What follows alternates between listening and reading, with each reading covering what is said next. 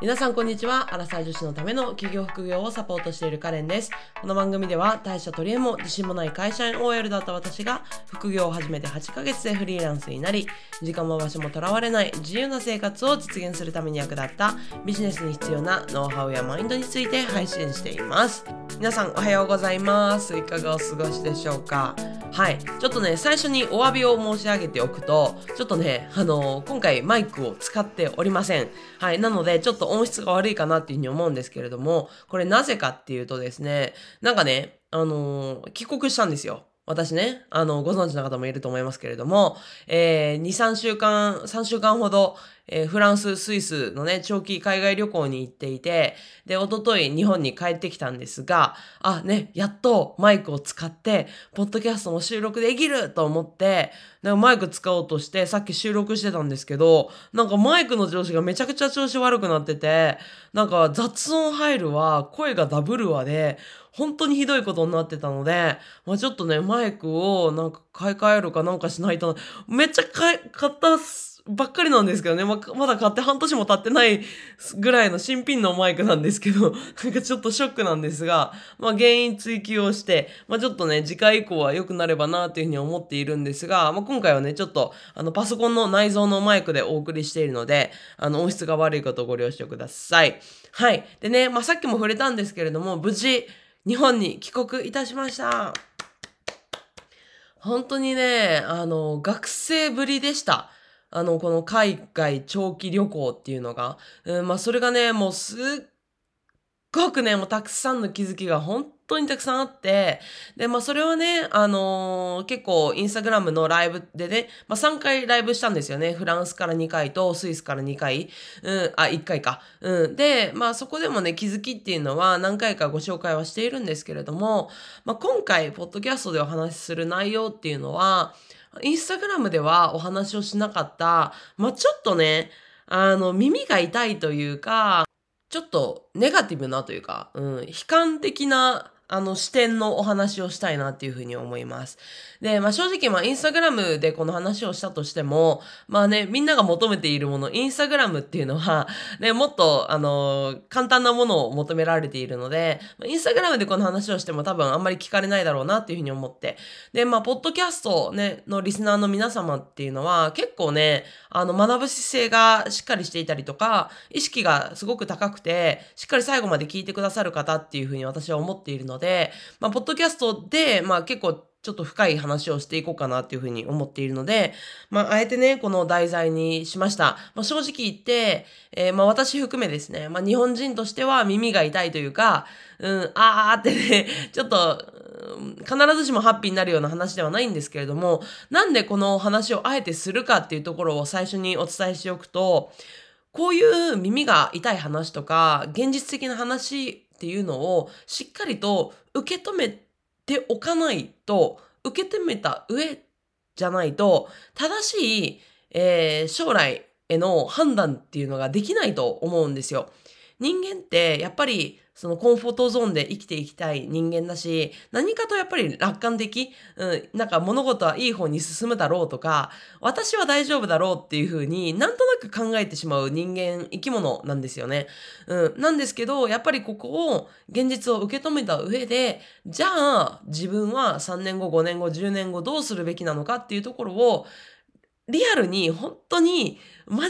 目になんか考えてほしいなっていうふうに思ったので、今回私がね、あの、海外を、まあ、今回旅行して感じてきた身として、あの、お伝えしていきたいなっていうふうに思っています。はい。でね、あの、感したことっていうのは、本当に、まあ、結論から言うと、本当に日本の存在感、まあ、ないしは国力っていうのが下がっているんだなっていうのはめちゃくちゃ感じました。うん。で、これは、まあ私自身ですね、まあ海外経験っていうのは、まあ少なからず結構あるんですよね。で、えっ、ー、と、まあ簡単にえー、ご紹介をすると、まあ、本当に幼少期の頃から海外旅行っていうのは、あの、結構何回か行っていて、まあ、それもアメリカとかだけじゃなくて、オーストラリアとかヨーロッパもそうだし、えー、東南アジアとかもみんな結構行ってます。で、え、ー、と、高校の頃にはオーストラリアに1年間留学と、え、ー、と、大学の頃にもフランスに1年間留学していて、で、えっ、と、会社員になってからも、えっ、ー、と、3年目の時にアメリカに半年間駐在をしています。うん。で、まあ、それだけ、まあ結構海外の経験をしている身として、すごく、もう今回はね、特に感じたんですよね。その日本の存在感の、えー、低下っていうのを。うん。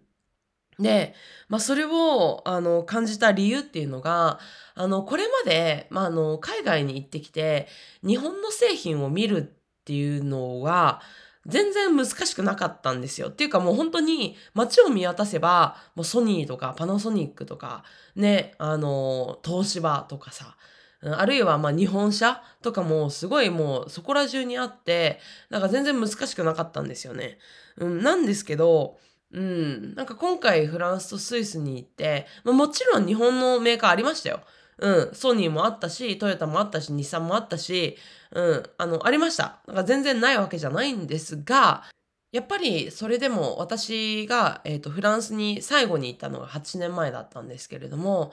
その時と比べると、相対的に下がってたんですよね。で、下がってたっていうのは、なんでそれが言えるかっていうと、やっぱり日本以外の、まあ、当時ね、あの、伸ばしてきている段階だった国、まあ、中国中心に中国とか韓国とか台湾とか、まあそういった国の製品もすごい増えてるなって思ったんですよね。で、これは海外のみならず、私の身の回りも確かにもうすでにそうだなって思ってて、で、えっ、ー、と、私のね、今使ってる電子レンジとかもハイアールっていうね、台湾の製品だし、で、ね、皆さんももしかしたらスマートフォンとかもファーウェイね、あれも確か中国か台湾の製品ですよね。あとサムソン、あれも韓国ですよね。で、まあ、本当にそうやってあの中国とか韓国の、え、あと台湾とか、まあ、あるいは他のね、東南アジアとかの製品っていうのが本当に増えてる。うん。で、もしかしたらなんか10年前とかはなんか中国の製品とかって言ったら、ね、まだ粗悪品とかまだ品質が落ちてるとかっていう印象が強かったかもしれないんですけれども、今じゃさ、例えばスマートフォン一つ取ったって、スマートフォンで 日本のメーカーのなんかご存知です？皆さん。私知らないんですよ。うん。まだガラケーの時代は、ね、富士通とか NEC とかが頑張ってたし、私もね、あの日本のメーカーのガラケーを持ってたんですけど、今多分、このポッドキャストを聞いてるあなたのスマートフォン、iPhone か、ね、多分サムソンか、なんか中国製のどこかのメーカーのものだと思うんですよ。日本のメーカーのスマホ持っている人いたら教えてほしいぐらい。うん。私の周りの人にはまず一人としていないですね。うん。で、それぐらいやっぱり日本のメーカーの存在感っていうのはすごく落ちてるなっていうふうに思うんですよね。で、ちょっと前も、あの、ツイッターで話題になったんですけど、あの、イーロン・マスクいるじゃないですか。テスラのイーロン・マスク。うん。で、イーロン・マスクも、もう日本はね、もう、将来消滅するっていう風にツイートしてすごい話題になったんですけれども、まあこのイーロン・マスクのあの言い分としては、出生率ですね。日本のまあ、子供をね、あの、生まれる、あのー、数がもう年々減っている。で、しかもそのための対策もほとんどないっていうところで、あの、まあ、日本はこのまま消えていくだろうっていうことを、まあ、ツイートをしてたんですよね。で、まあ、私はね、本当にこれは思います。あの、私は、あの、3人兄弟の末っ子なんですけど、上に2人いて、で、2人とも、あの、子供がいるんですけど、本当にめちゃくちゃお金かかるって結構嘆いてたんですよ。うん。で、あの、私がね、旅行してたフランスなんかは、出生率はね、あの、先進国の中では高い方なんですけれども、フランスなんかは、やっぱりその子供手当っていうのがすごく手厚いんですよ。うん、だから、子供が増えれば増えるほど、その国からのなんか数万円って手当もらえるんですけど、日本の場合には、その子供が生まれれば生まれるほど、ただただ負担が増えるみたいな。で、それに対しての対策も特に取ってないですよね。で、まあ、加えて、まあ、国力もさっき言ったように、あの、これからはね、本当にどんどんどんどんその IT 化とかっていうのがどんどん進んでいくと思うんですけど、そういうソフト面でも、日本って正直全然強みないですよね。うん。やっぱり、そのアップルとか、あの中国のとか、インドとか中心に、すごい IT 面ではめちゃくちゃ強いですけど、日本でその世界と戦えるレベルの会社っていうのは、本当にない、もう等しいですし、うん。で、唯一やっぱり車はね、結構そのトヨタ中心に日本って結構強みあったと思うんですけれども、これも今後ね、そのテスラ中心に電気自動車っていうのがすごく今、あの、開発が進んでいますが、これも、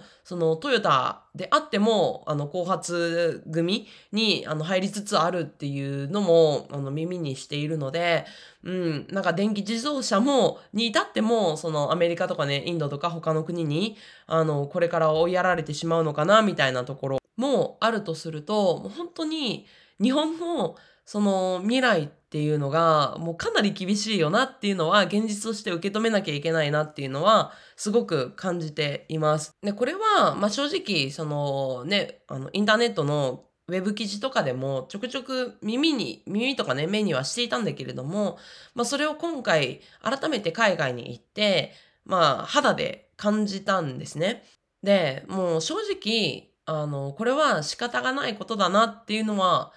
正直思ってるし、もう今更なんかそれをなんか抗ったってあの意味のないことだなって思ってるから、もうこの現実をあの、私はただただ受け止めるっていうのが、まず大事なことかなっていうふうに思ってます。でね、まあ、それで諦めるのか、もう何もしないのか、みたいな風に思われるかもしれないんですけど、もちろんそうではなくって、その、本当にここれからのね、日本の未来が国力が絶対的に下がっていく。GDP も絶対に、まあ今の韓国とか中国とか、ね、もうどんどんどんどん差が開いていって、どんどん下がっていくっていうのは、もう絶対にこれは確実。うん。で、それをもう受け入れた上で、自分が、じゃあ、これから将来どうしていくのかっていうのを考えるのが、建設的かなっていうふうに私は思うんですよね。うん、それで、いや、日本は大丈夫なはずだみたいな感じで、現実を見ずに何もしないでいるよりは、ね、それはもう将来的に絶対にやってきてしまうっていうことを受け入れた上で、ね、本当に現実的な未来を、あの、賢く、あの、考えていくっていうのが本当に大事なことだと思うんですよね。で、じゃあそのために、なんか私たちのレベル、ね、別に国力は動かせないし、大企業をね、別に経営してるわけでもない私たちが、じゃあ何ができるんだろうっていうふうに思った時に、私は2つ考えられると思ったんですね。で、まあその1つっていうのは、えっ、ー、と、自分のその仕事、まあこれは別に会社員でも同じだし、もちろん起業家の人もそうなんですけど、日本のマーケットだけを見ないっていうことが一つ目。うん。で、二つ目は、お金ですね。うん。お金も、お金についても日本円だけを持たないっていうことですね。うん。で、まあ一つ目のその日本のマーケットだけを見ないっていうのは、まあこれはね、もう言わずもかなって感じかと思うんですけれども、やっぱり少子化が進んでいるし、まあ国の、G、GDP というか、その日本のね、その市場もどんどんちっちゃくなっている中で、日本だけをターゲットにしていても、アッパーが決まっちゃっているじゃないですか。うん、結構限られてくるっていうのは想像に難くないと思うんですよね。って考えた時に、日本以外の市場とかマーケットっていうのも視野に入れて考えていくのが大事かなっていうふうに思います。例えばこれは会社員であれば、その今の会社がね、もし本当に日本のマーケットしか見てないような会社であれば、ちょっと考え直した方がいいかもしれない。うん、あの、外資系であったりとか、その世界に目を向けている会社にお勤めの場合だったら、まだいいかもしれないけれども、未だになんか、全然海外に目を全く向けてないような会社だったら、ちょっと将来性は危ないかなっていうふうに思って転職とかを考え直したりとか、もしくは副業を始めている、始めてみるっていうふうに思考を変えたりとか、うん。で、まあ、すでにね、なんか起業してたりとか、副業をやってますっていう人であれば、その、日本に住んでる、日本人だけじゃなくて、海外に住んでる日本人とかっていうのを視野に入れたりとかもするといいと思うし、まあ、まあ将来的なことを考えて外国語っていうのをちょっと勉強し始めるっていうのもありかもしれない。やっぱり今回、海外旅行に行ってもすごい感じたんですよね。やっぱりその英語が話せる、フランス語が話せるっていうだけで、やれる幅っていうのが本当に全然桁違いで広がるなっていうのは思ったんですよね。なので、まあ、別に流暢に話せる必要はなくっても、最低限読めるとか、最低限日常会話が話せるっていうだけの英語力でも、今のうちにつけておいた方が将来安心かなっていうのは思うので、まあ、そういうところから始めてもいいかなっていうのは思います。で、まあ、お金に関してなんですけど、まあ、これまで別に私がすごい詳しいわけではないんですが、でもやっぱりこれだけ国力が下がっている、その日本の通貨、円だけを思っているのは、まあ、今ね、すごい円安で海外旅行もすごく大変っていうのも皆さん分かってると思うし、あとはね、野菜とか、あらゆるものが今すごい物価高騰してますよね。まあ、これはもう本当に、あの、円安で、あの、輸入品がね、もうどんどんどんどん、あの、高くなっているっていうのも関係してるんですけど、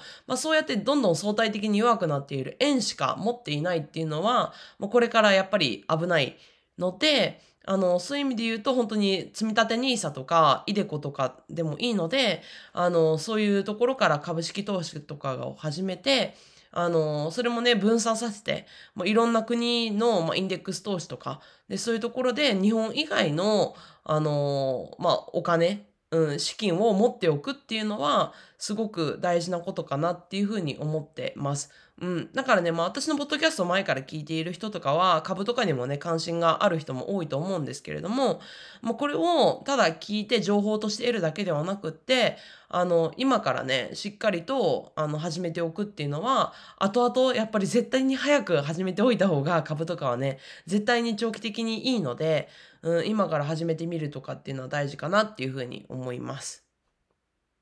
うん。で、個人的に、まあ、加えてもう一つ言うのであれば、まあ、ね、ちょっと悲観的なことをちょっと言ってきたんですけれども、日本についてね、国力下がってるだの、出生率が下がってるだのね、全然日本の存在感がないとかね。あのー、私はね、別に日本が嫌いだからそういうこと言ってるわけではなくって、むしろ逆なんですよ。海外のことを知れば知るほど、その日本っての文化の素晴らしさであったりとか、なんか日本の歴史とか、なんかそういうのがね、本当にすごい素晴らしい国なんだなっていうのを感じてるんですよ。で、そんな私の、まあ、祖国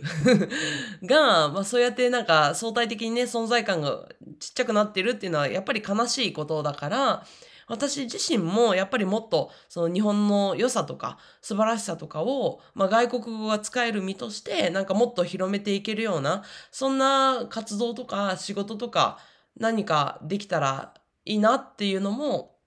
まあ、今回その旅をして見えてきたビジョンの一つでもあります。うん。でも具体的に何をするかとか全然決まってないんだけどね。うん。で、まあ、今回このポッドキャストで皆さんにお伝えしたかったのは、とにかく本当にその日本は、あの、本当にどんどん、あの、低下してます。で、これはこれから起きることとかじゃなくて、もう今、今今、あの、起きてる状況なんですよね。で、これも、なんかもっとリスクだなって思うのは、あの、まあ、コロナっていうのもあると思うんですけど、あの、本当に海外に出ない人がどんどん多くなっているから、気づいてない人が本当に多いんですよ。このやばさに。で、もしかしたらこのポッドキャストを聞いていても、なんかあんまりしっくりこないって思ってる方もいらっしゃるかもしれないんですよね。だけど、まあ、同じようなことをね、インスタグラムで私、ストーリーズでも流したんですけど、海外在住の方からの反響って結構あったんですよ。ああ、私今、あの、海外に住んでるんですけど、これはもうめちゃくちゃ強く感じてますとか、うん、海外に住んでる友人がこういうことを言ってました、確かに、みたいな感じで、結構、海外に住んでる人からしたら、すごい共感いただけたんですよね。うん、だから、日本に住んでる限り、本当に感じにくいし、まあ、未だにね、やっぱりその段階の世代とか、あの、ね、私の親の世代とかっていうのは、ね、メイドインジャパンっていうのを強く信じていて、日本は強いんだっていうことを、未だにやっぱり信じてるし、信じたいっていうのはすごくわかるんですよね。うん。でも、そういう、なんだろうな、楽観視しすぎて、しすぎて、ね、10年後、20年後にすごく困るぐらいであれば、今のうちに現実を見ておいて、今から自分ができることって何だろうっていうことをリアルに考える方が私はやっぱり賢いかなっていうふうに思うんですよね。まあそうやって、まあポッドキャストのリスナーの皆さんは本当に意識が高くて、あの、しっかりと考える人だからこそ、インスタグラムでは、あの、伝えなかった、もうちょっとね、悲観的な お話を、ちょっと深くお話をさせていただきました。うん。やっぱりね、本当にマーケティング力と、まあお金のね、あの、リテラシーっていうのはすごく大事なんだなっていうのは、改めて感じたので、みんなで一緒に勉強していきましょう。うん。でね、あのー、こういった気づきっていうのをちょっとね、これから定期的に、あの、メルマガで配信していこうかなっていうのも考えています。なので、まだメルマガにね、登録してないっていう方がいたら、このエピソードの概要欄にメルマガのあの登録リンクを貼っておきますので、そこからご登録ください。で、このエピソードがね、参考になったよとか、なんか感じたこととかがあったらね、あの、合わせて感想とかもいただけたら嬉しいなっていうふうに思います。ちなみに、あの、前回のエピソードの時に、あの、私の高校生の同級生が、あの、ねえねえ、このポッドキャストで話してるのって、カレンみたいな感じで メッセージを送ってくださってですね、本当にもう高校卒業ぶりに会ってなかったあの、子なので、もう15年とか、うん、それぐらいぶりに連絡をね、してくれたんですけれども、まあそんな感じで本当に私のポッドキャストも、あの、知らないうちに、あの、どんどんどんどん、あの、認知がね、広まっているっていうこともすごく嬉しいし、まあそれと同時に、その責任の重さっていうのも感じているので、うん、あのまあ私が、まあ皆さんにね、あの、ちょっとでもいい影響を与えられるように、これからも有益なね、情報を与えていきたいっていうふうに思いますので、まあそのモチベーションのためにもね、あの、何かメッセージとか反応とかあると嬉しいので、ぜひね、あの、エピソードの概要欄から、あの、メッセージを送っていただけると嬉しいなというふうに思います。はい、ということで今回はこの辺にしたいと思います。また次のエピソードでお会いしましょう。さよなら。